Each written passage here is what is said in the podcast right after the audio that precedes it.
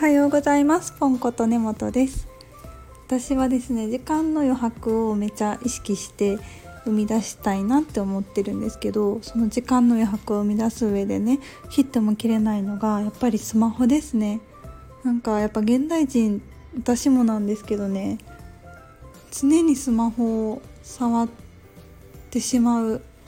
傾向にあります、うん、特に疲れてる時とかもう仕事終わってあ疲れたってなってる時とかうんなんかね能動的にちゃんと意思を持ってスマホ触るのはすごい好きなんですよ。よしこの YouTube 見るぞとかこのあのお皿が欲しいからちょっとお皿について調べるぞとかちょっとこのインスタを更新したいからよし今からスマホ触るぞとか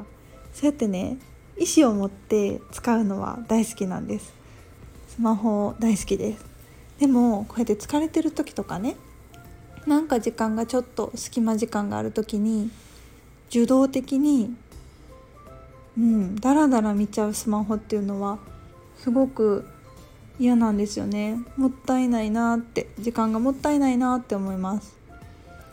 そういう時って特にね見たいやつものもないのに勝手に手が動くみたいな感覚で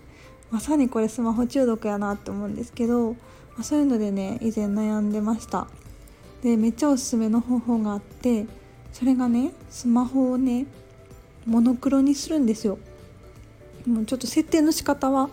iPhone モノクロとか白黒とかであの調べてもらったら出てくるたくさん出てくるんですけどね。この画面がもう白と黒2色になるんです。そうするとね不思議なことにあんなに勝手に手が動いてたスマホからなんかねうん距離が距離を取れるんですよね。でなんか以前読んだ「スマホ脳」っていう本にもね確か書いてた気がするんですけどやっぱり Google さんとかさうん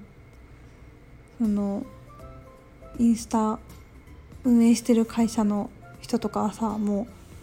うめちゃくちゃ有能な方たちですよね とってもとっても賢い方たちがいかに長い時間スマホを使ってもらうかっていうのをもう世界の天才たちが日々協議して開発してるわけですよ。それにね意志の力で抗おうなんて到底無理な話なんですよね。そうだから意志より環境を使って私はこのモノクロにしたことでもうスマホ中毒から脱却できました。なんかね具体的にはインスタ開くじゃないですか。でストーリーズの更新があってまだ見てないやつがあったらアイコンの周りがレインボーになるじゃないですか。なんかそれ見たらもうなんかね全然頭で意思とか関係なく指が条件反射で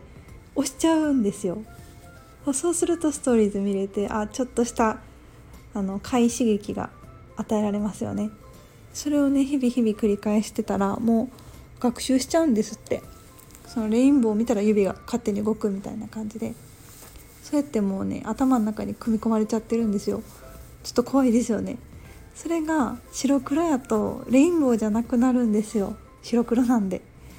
だからねあんまりか、うん、勝手に手が動くってことはないですね。ほぼほぼ、うん、意思を持って見るとかはあるんですけど。そうそう。受動的にダラダラ見ちゃうってことがすごい減ってさらにね時間の余白ができました。そのおかげでね読書をはかど読書がはかどったりしてなんか本当にしたいことができてるなって思います。はい。ではありがとうございました。